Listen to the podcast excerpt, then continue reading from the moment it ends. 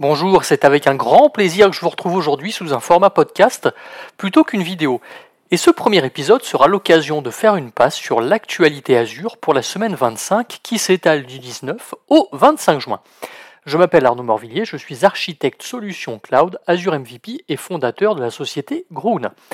Alors cet épisode va s'articuler autour de trois sujets que sont les nouvelles de la semaine que nous avons sélectionnées rien que pour vous. Euh, nous continuerons avec les annonces en GA et nous terminerons avec les annonces en preview. Comme d'habitude, petit rappel, tout ce que nous allons aborder aujourd'hui est évidemment disponible sur les différents sites de Microsoft. Débutons ce nouveau format en mode podcast avec un article dans lequel Microsoft explique comment sa plateforme Azure permet de lever les obstacles à l'adoption des véhicules autonomes. Alors, outre le prix des véhicules qui est une contrainte financière, euh, on retrouve d'autres contraintes comme la sécurité, la connectivité, mais aussi la gestion des données en temps réel, car mine de rien, comme pour un humain, le véhicule va devoir traiter un nombre incalculable d'informations afin de nous guider en faisant en sorte de prendre, si ce n'est les meilleures décisions, les décisions les plus adéquates. Nous l'évoquions il y a quelques instants, la sécurité est une préoccupation majeure dans le domaine des véhicules autonomes. Azure offre d'ailleurs des outils et des services de sécurité avancés tels que le cryptage des données, la détection des menaces et la conformité aux normes de sécurité qui permettent finalement de protéger les véhicules autonomes contre le cyberattaque. Passons maintenant à la connectivité qui est un autre défi important. Azure propose une infrastructure cloud mondiale étendue avec des centres de données stratégiquement répartis qui garantissent une connectivité fiable et à faible latence pour les véhicules autonomes.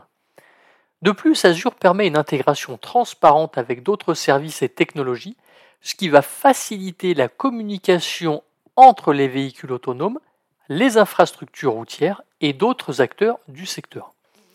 Et naturellement, après la connectivité des données, la gestion des données en temps réel, elle est essentielle pour les véhicules autonomes qui nécessitent un accès rapide à des informations précises pour prendre des décisions.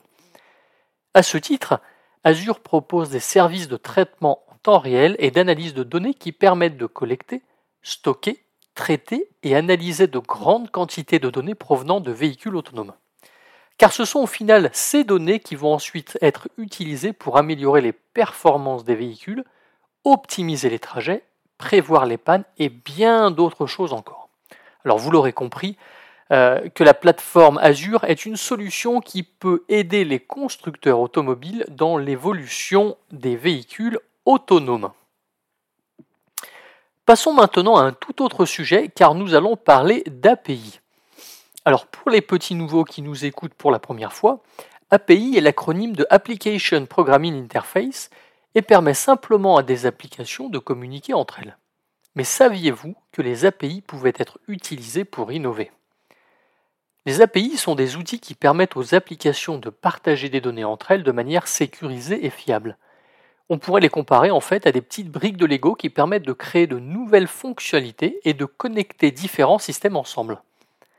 L'un des avantages des API est qu'elles favorisent la réutilisabilité du code. Alors plutôt que de créer des fonctionnalités à partir de zéro, les développeurs peuvent utiliser des API existantes pour accélérer le processus de développement. Cela va leur permettre finalement de gagner du temps, de l'argent et des ressources tout en facilitant l'innovation. Mais avant de pouvoir les réutiliser, l'idée est avant tout de bien les concevoir. Une API bien conçue est intuitive, facile à utiliser et surtout bien documentée, sinon les utilisateurs s'en détourneront. Elle doit également être flexible, évolutive pour répondre aux besoins changeants des utilisateurs. L'utilisation de normes et de bonnes pratiques de conception d'API est donc essentielle pour garantir une adoption et une utilisation réussie. Dans le contexte d'Azure, Plusieurs services et outils existent pour aider les développeurs à créer, gérer et sécuriser leurs API. Et l'un d'eux est évidemment Azure API Management que l'on appelle APIM.